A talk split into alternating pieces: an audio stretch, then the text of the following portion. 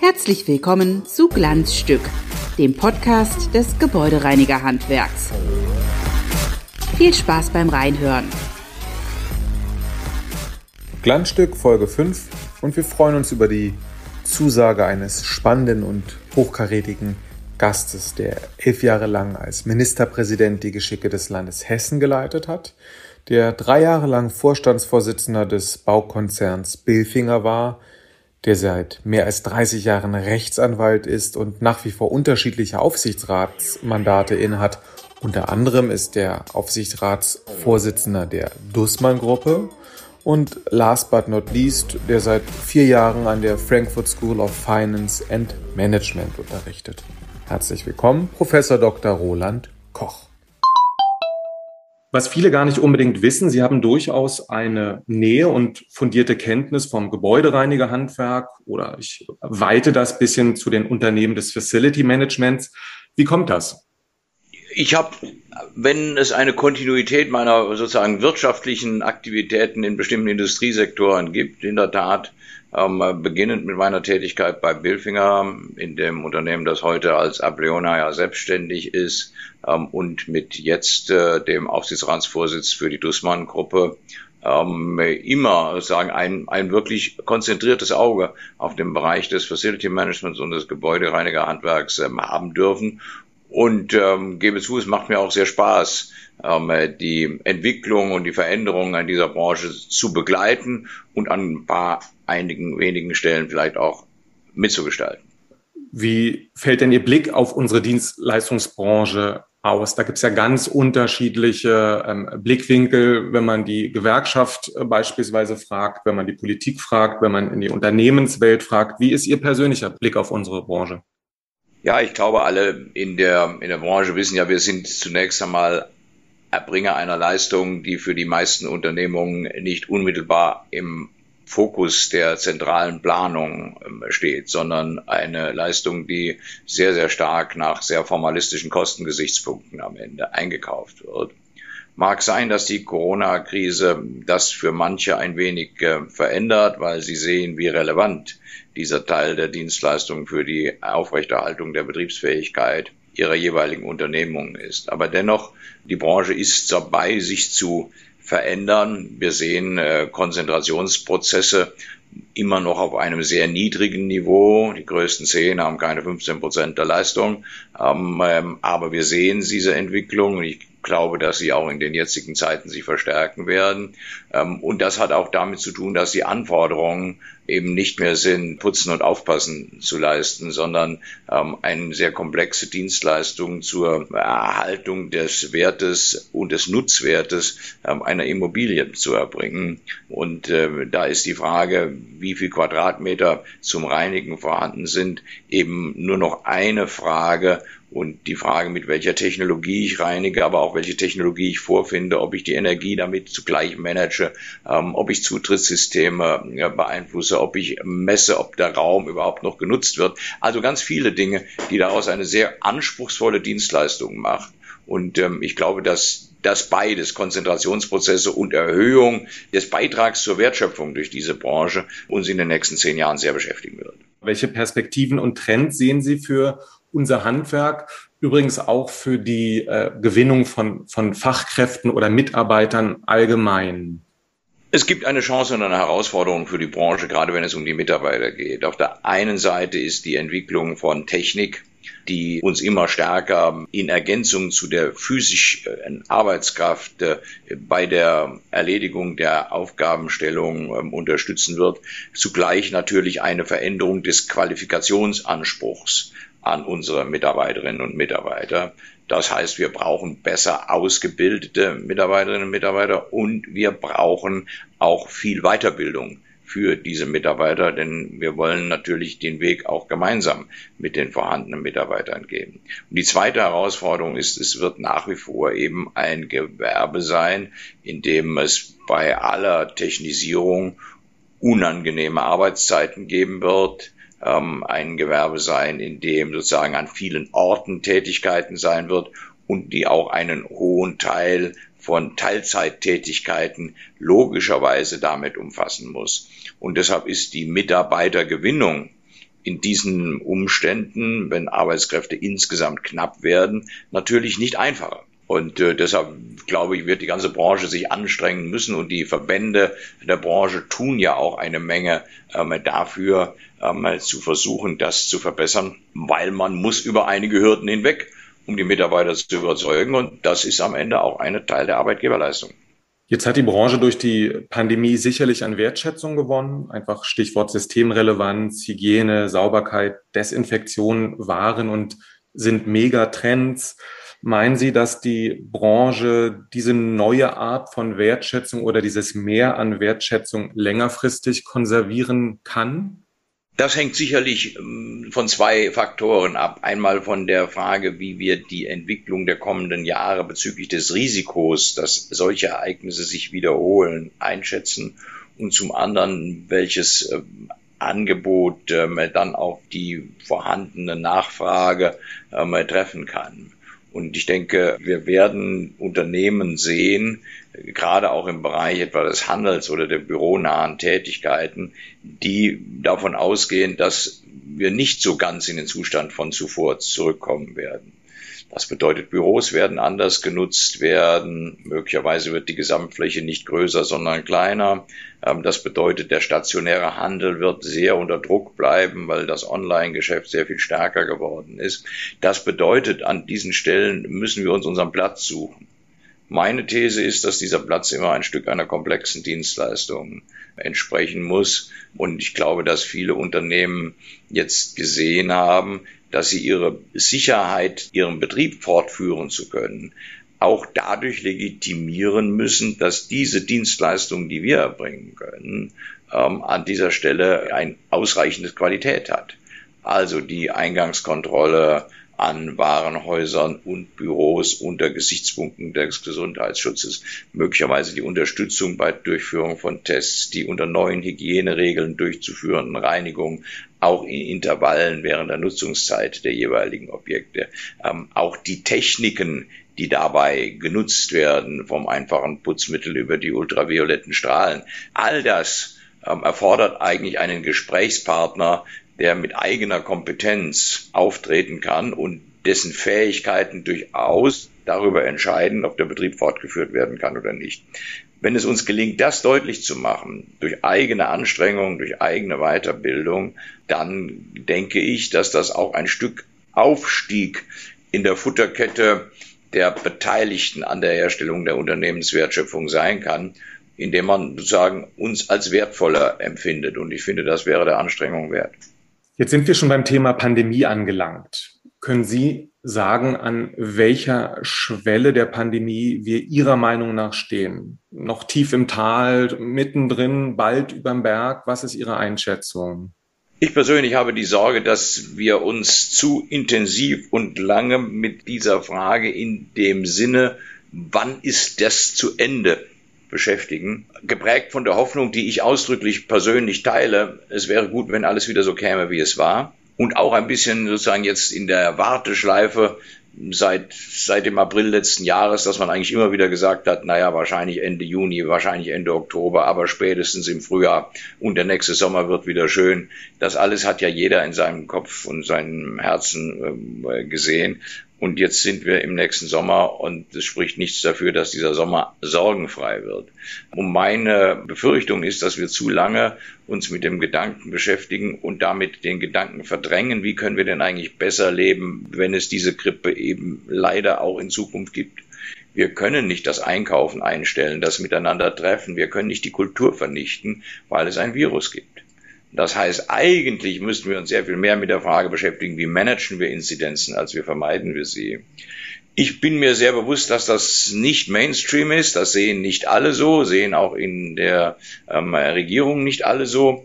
Ich glaube aber, dass die Wirtschaft darauf Wert legen muss, dass es auf die Dauer nicht sein kann, dass äh, ein Gesundheitsschutz dazu führt, dass unser gesamtes menschliches Miteinander zusammenbricht. Denn wir reden ja nicht nur darüber, ob jemand in ein Kaufhaus gehen kann. Wir reden darüber, ob jemand in eine Schule gehen kann. Wir reden darüber, ob jemand in ein Konzert gehen kann. Wir sprechen über die Bildung der nächsten Generation. Wir sprechen über die Zerstörung der Generation unserer Kunstschaffenden und ihrer Erwerbsgrundlagen.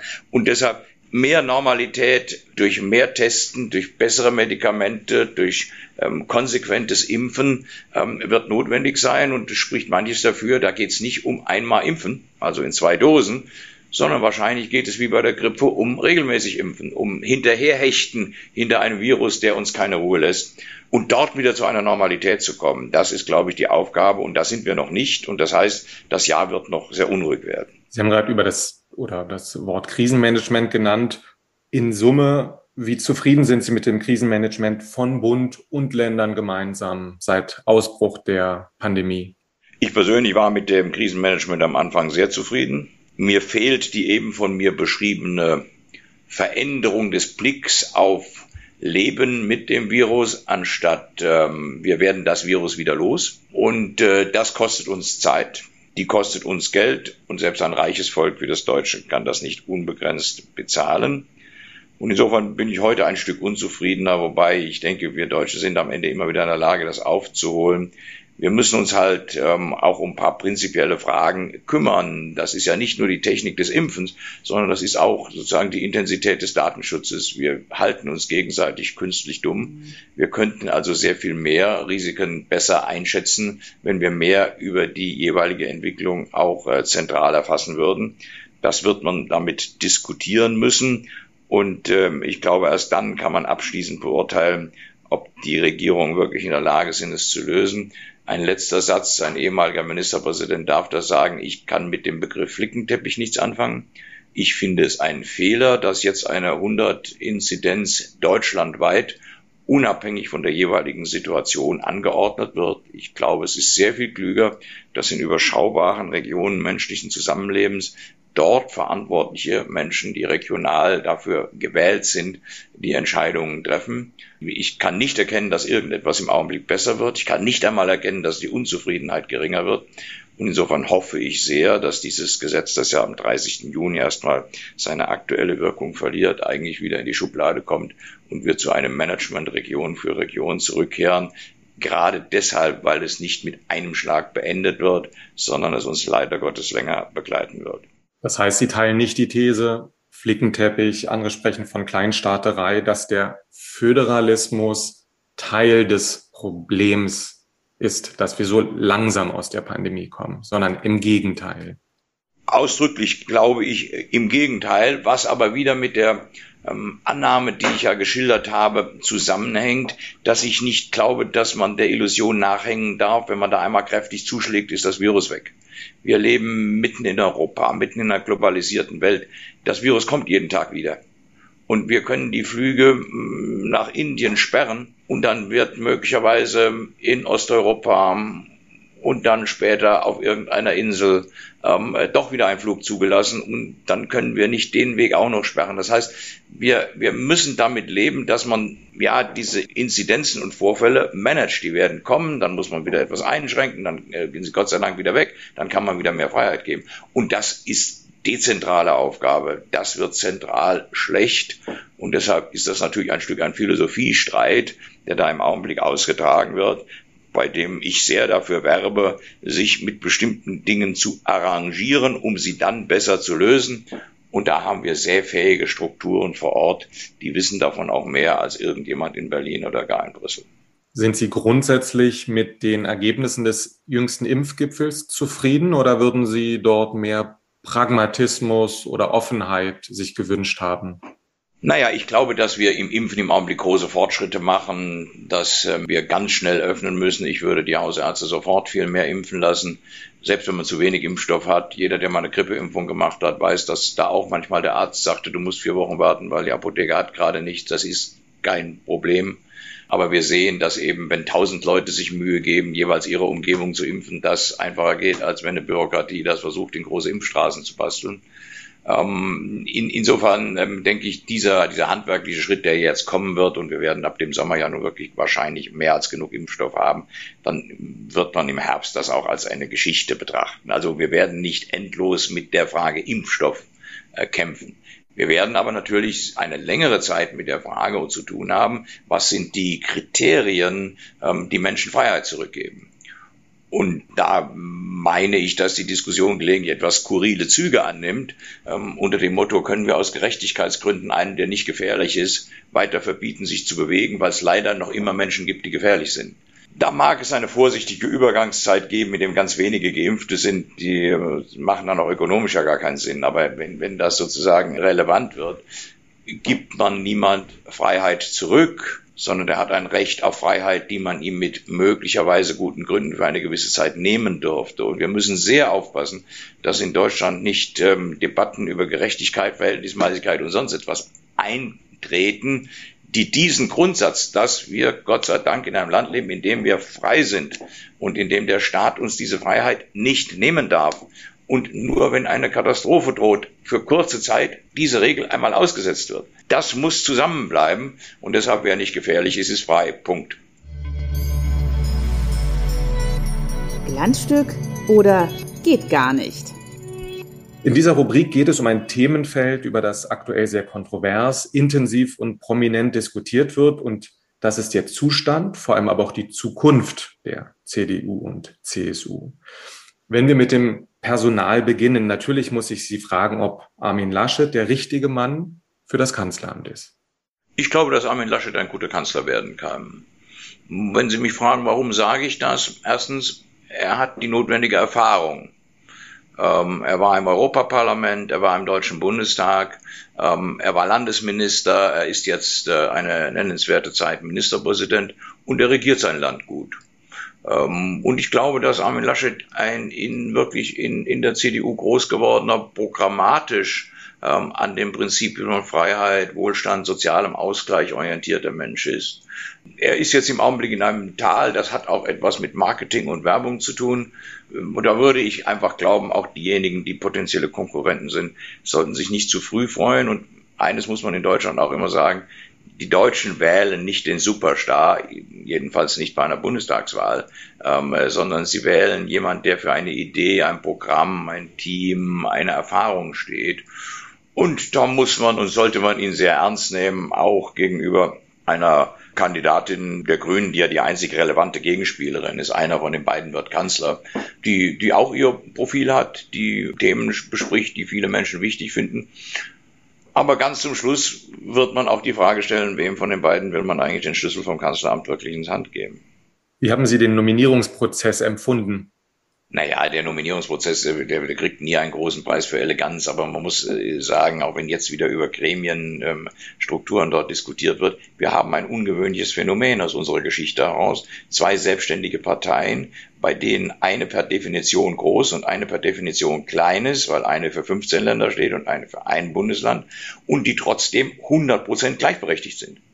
Also ich kann die nicht zusammen abstimmen lassen. Das wird nie funktionieren, sondern das ist immer ein Prozess des Austauschs. Und der Prozess des Austauschs ist oft freundschaftlich, manchmal ein bisschen mit Fingerhakeln, auch mit einer kleinen Rempelei.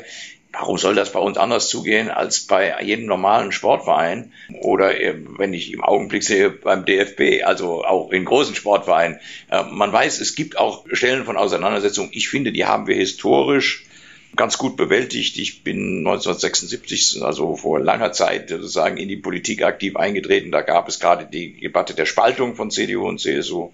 Ähm, ich habe später den Kanzlerkandidaten Franz Josef Strauß erlebt. Ich habe selbst sehr daran mitgewirkt, dass Edmund Stoiber Kanzlerkandidat der Union geworden ist. Das ist alles immer ganz vernünftig ausgegangen und am Ende auch äh, in eine Solidarität getragen worden, die existenziell ist für CDU und CSU, und zwar für beide. Und das ist ja das Gute am Ende.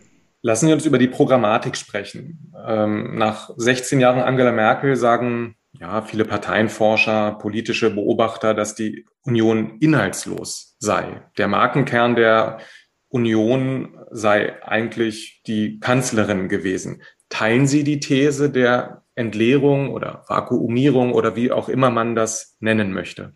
Ich teile die Einschätzung, dass wenn im Augenblick jemand nachts geweckt wird und sagen muss, wofür steht die CDU, diese Präzision des Profils gelitten hat. Haben da wirklich die Werte gelitten, die dahinter stehen? Würde ich ein größeres Fragezeichen machen, weil ich glaube, die Union hat eine längere Zeit hinter sich, in der sie durch eine Unschärfe ihres Programms die Zahl ihrer Wähler erhöht hat. Dafür gibt es ja sogar technische Ausdrücke. Also die Demoskopen haben das dann mal asymmetrische Demobilisierung genannt. Also da geht es darum, dass wenn man nicht so aufregend ist, die anderen auch in den anderen Parteien nicht zur Wahl gehen und man deshalb in Summe am Ende mehr Stimmen hat, als wenn man besonders stark aufgetreten wäre. Spätestens mit der Etablierung der AfD, aber jetzt natürlich auch mit der immer mehr in die Mitte drängenden Partei der Grünen, die eine Alternative für Wählerinnen und Wähler der CDU geworden ist, äh, ist diese Chance vorbei. Die CDU kann durch Unschärfe ihres Profils nach meiner Überzeugung nicht mehr zusätzlich Wähler gewinnen, sondern sie kann sie nur durch die Erhöhung der Attraktivität, durch Schärfe des Profils gewinnen. Bedeutet es, dass die CDU sich neu erfinden muss? Ja, meine These ist polemisch nein, eigentlich nicht. Sie muss nur sozusagen ein paar Dinge, die sie ein bisschen weit hinten ins Regal geräumt hat, ein bisschen nach vorne räumen. Denn diese Unterschiede, glauben wir mehr an die Freiheit des Einzelnen? Wollen wir dem ein Stück mehr Risiko geben, damit er ein paar mehr Chancen hat? Äh, wollen wir Solidarität und sozialen Ausgleich auch mit Anforderungen an bestimmte Leistungen verbinden und nicht sozusagen ähm, einfach mit der Gießkanne über alles hinweggehen. Glauben wir daran, dass Unternehmer, wenn man sie richtig laufen lässt, richtig gute Dinge machen, dass wir ähm, nicht jeden bevormunden müssen, der Kapital einsetzt? Und sind wir überzeugt, dass wir damit den Planeten retten können, weil die Wirtschaft schneller zu ökologisch verantwortlichen Produktionsformen findet, als wenn wir anfangen, ihr vorzuschreiben, wie sie den Kessel im Werk gestalten muss, dann haben wir ein Profil. Und das alles ist nicht verschüttet. Und ähm, deshalb äh, bin ich da nicht so beunruhigt, was die Substanz angeht. Aber das habe ich gelegentlich gesagt, Pensionäre müssen da immer vorsichtig sein, aber äh, ein bisschen beunruhigt, warum wir unser Silber, das wir haben, nicht ein bisschen besser putzen und ans Fenster stellen. Wenn wir jetzt Erfolg in Prozentzahlen definieren? Letzte Frage zu der Thematik. Was muss die Union liefern? Ist das neue Ziel einfach nur stärker zu sein als die Grünen? Ist das der Anspruch? Also ich persönlich glaube, dass am Ende die Union stärker sein wird als die Grünen, egal was da jetzt in tagesaktuellen Meinungsumfragen geht. Äh, dazu habe ich zu lange im Leben diese Meinungsumfragen gelesen, ähm, als dass ich das mich jetzt besonders beeindrucken würde. Aber äh, die Union muss, wenn sie sicherstellen will, dass sie an Regierung beteiligt ist, in der Mitte der 30 Prozent ähm, an Stimmen bekommen. Besser wäre es ein bisschen mehr, ähm, gefährlich ist es ein bisschen weniger. Aber ähm, man soll sich nicht täuschen, dass natürlich die Grünen ähm, ein Interesse daran haben, selbst den Kanzler zu stellen. Das heißt, Union muss so stark sein, dass Konstellationen, die die Grünen dazu verleiten könnten, diese Idee zu verwirklichen, nicht möglich sind. Das ist nach meiner festen Überzeugung nicht unrealistisch, dass man Armin Laschet das erreichen kann und die CDU, CSU. Aber die aktuelle Lage und der Hype des grünen Images zeigen, das ist äh, nicht selbstverständlich. Und die Tatsache, dass die Sozialdemokraten in Deutschland politisch keine nennenswerte Rolle mehr in dieser Kategorie spielen werden, weil sie eine Partei sind, die sich sozusagen deutlichst unter 20 Prozent festgesetzt haben, muss eine Warnung sein. Glanz zum Schluss. Glanz zum Schluss, so heißt unsere Abschlussrunde. Ich bitte Sie um kurze, ehrliche Antworten. Los geht's. Was ist in der Rückschau schwerer, ein Bundesland zu lenken oder ein Weltkonzern? Schwer zu unterscheiden. Am Ende glaube ich, dass ähm, die Stabilität durch Wahlentscheidungen oft ein Stück größer ist als die Stabilität durch Investoren. Was geben Sie Ihren Managementstudierenden als erste Regel mit auf den Weg? Authentisch bleiben, sich nicht verbiegen lassen, weder von Managementlehrern noch von Investoren oder Zeitungslektüren, sondern eine eigene Meinung haben und nach der leben, dann werden sie auch Erfolg haben. Das Gendern finde ich Solange es um Respekt und Gleichberechtigung geht, gut. Wenn es um Sternchen und Buchstaben geht, übertrieben. Und wenn man daraus Kämpfe macht, unangemessen. Ich möchte mit Ihnen in das Wahlprogramm von SPD, Grün und FDP schauen und ein paar prominente Thesen mit Ihnen durchdeklinieren. SPD und Grüne fordern zum Beispiel einen sofortigen Mindestlohn von 12 Euro. Richtig oder falsch? Ich glaube, dass ähm, das falsch ist, weil bei aller Skepsis, die ich generell gegenüber dem Mindestlohn habe, ich glaube, dass er jedenfalls so niedrig sein muss, dass die Tarifvertragsparteien eine Chance haben, ähm, eigene Profile zu entwickeln und nicht faktisch der Staat einen Mindestlohn festsetzt, der der Regellohn wird. Tempolimit 130. ist für einen Autofahrer, der vor 50 Jahren Autofahren gelernt hat, ähm, schade. Ich persönlich glaube allerdings, dass, dass wir da nicht dass die einsame Insel bleiben werden, die wir in der Vergangenheit waren und es wird uns auch nicht umbringen. Vermögenssteuer wieder einführen? Wäre ein grober Fehler. Erstens, weil ich als äh, ehemaliger ähm, Staatsdiener weiß, dass ihre Erhebung fast unmöglich ist. Ähm, zum anderen aber auch, weil eine Substanzsteuer dieser Art alle Menschen, die auch nur kleine Vermögen haben, die man einsetzen könnte in Deutschland, wieder Investitionen zu ermöglichen, motivieren wird zu versuchen, diese Vermögen anders einzusetzen, damit sie der Besteuerung möglichst wenig unterliegen. Das ist eine völlig falsche Richtung, kostet Arbeitsplätze und Zukunft. Und Rechtsanspruch auf Homeoffice. Ich glaube, dass Homeoffice ein Standard für diejenigen werden wird, die äh, beruflich das leisten können. Ich habe erhebliche Probleme mit Rechtsansprüchen, auch deshalb, weil das eine Ungerechtigkeit ist. Ich kenne so viele Menschen und wir haben eingangs über das Gebäudereinigerhandwerk gesprochen. Also die Reinigung in Homeoffice geht eben nicht. Deshalb finde ich es unangemessen, dass andere daraus einen Rechtsanspruch deklinieren wollen. Das ist eine Frage von Arbeitgeber und Arbeitnehmer, die sollen die aushandeln. Und da wird es Menschen geben, die da glücklicher sein können, weil es die Chance gibt und andere, die weiter und alten Bedingungen arbeiten müssen. Da muss man keine Rechtsanspruchsfragen draus machen. Die FDP zum Beispiel will den Bahnbetrieb privatisieren. Ein richtiger Weg? Da haben sich ja nun Generationen die Zähne dran ausgewiesen. Ich glaube, dass mehr Wettbewerb bei den Bahnen richtig wäre. Aber ich finde, man sollte auch ehrlich sein in einer Zeit, in der jetzt erstmal Milliarden und Abermilliarden in die Bahnen investiert werden müssen ist die Wahrscheinlichkeit, dass es gleichzeitig eine Diskussion über die Trennung von ähm, Infrastruktur und Betrieb gibt, in den nächsten vier Jahren des Deutschen Bundestages nicht sehr realistisch. Klingt schön, kommt aber nicht. Die Liberalen wollen die Unternehmenssteuern senken. Ist das realistisch? Das kann in bestimmten Teilen richtig und wichtig sein. Nach der Krise ähm, brauchen wir Anreize. Ich glaube, dass der Spielraum nicht unendlich ist. Ich denke, dass sozusagen eine Besteuerung von ein Drittel von Erwerbserträgen in einer modernen, sozial orientierten Gesellschaft wahrscheinlich nicht prinzipiell unterschritten wird, auch im internationalen Vergleich. Mir wäre viel wichtiger, dass spezielle Formen der, der Steuern mit angeschaut werden. Also zum Beispiel, wir besteuern Startups falsch weil wir Investoren keine Chance geben, den Verlust eines Unternehmens im nächsten Unternehmen zu nutzen und weil wir jungen Menschen, die einsteigen ähm, und über Anteile bezahlt werden sollen bei der Entwicklung von Startups, ähm, bei 700 Euro im Monat oder ähnlichen Dingen äh, Grenzen setzen, die natürlich mit der Welt der Startups nichts zu tun haben. Und damit entsteht ganz viel von dem neuen, kreativen in der Anfangsphase in Berlin und in Frankfurt und an anderen Stellen. Und wenn es ernst wird, findet die ganze Sache in Zürich, London oder New York oder im Silicon Valley statt. Das ist unnötig. Dafür würde ich Geld investieren. Das wäre mir eigentlich sogar das Wichtigste. Aber generell ist der Satz, die Unternehmenssteuern sind ein Tick zu hoch in Deutschland richtig. Die letzte Unternehmenssteuerreform durfte ich mitverantworten. Aber da muss man ehrlicherweise sagen, die kommt aus dem Jahr 2007. Und da wäre es wahrscheinlich mal wieder Zeit drauf zu gucken. Die Ostsee-Pipeline Nord Stream gehört zu Ende gebaut oder nicht zu Ende gebaut? Ich persönlich war nie ein Befürworter dieser Pipeline. Für mich sehr stark deshalb, weil ich Gerhard Schröder als Erfinder und ja heutigen wirtschaftlichen Nutznießer dieser Pipeline immer vorgeworfen habe, dass er die hinter dem Rücken der Polen und der Ukrainer mit den Russen verabredet hat. Das ist ein historischer Fehler oder eine Wunde in der Einheit Europas, die für mich überwältigend wichtig ist.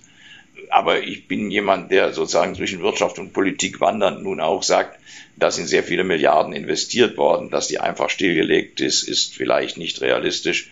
Es gibt ja auch Vorschläge, sicherzustellen, dass die Abhängigkeit unsererseits nicht zu groß wird, aber Russland eine gewisse Abhängigkeit verspürt, dass wenn sie andere allgemeine Regeln von Frieden und Menschenrechten nicht berücksichtigen, wir Europäer im Übrigen auch eine Chance haben, zu sagen, wo unsere roten Linien sind. Letzte Frage. Sie sind dafür bekannt, gut und gerne zu kochen. Was ist Ihr ultimatives Krisenessen in dieser Pandemie, die ja auch für ein, ein Sinnbild ist für geschlossene Restaurants? Also eine der wesentlichen Herausforderungen der Pandemie ist die doch sehr deutliche Erhöhung der Vielfalt. Mit dem, was ich vorher gekocht habe, wäre es langweilig geworden.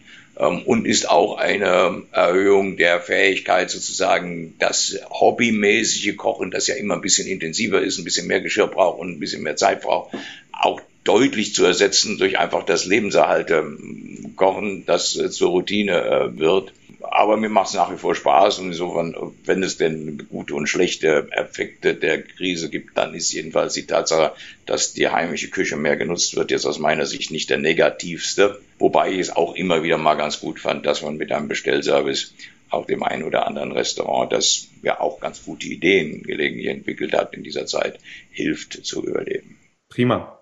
In diesem Sinne haben Sie vielen Dank für diese Schnellrunde, haben Sie vielen Dank für das ausführliche Gespräch. Okay, alles Gute.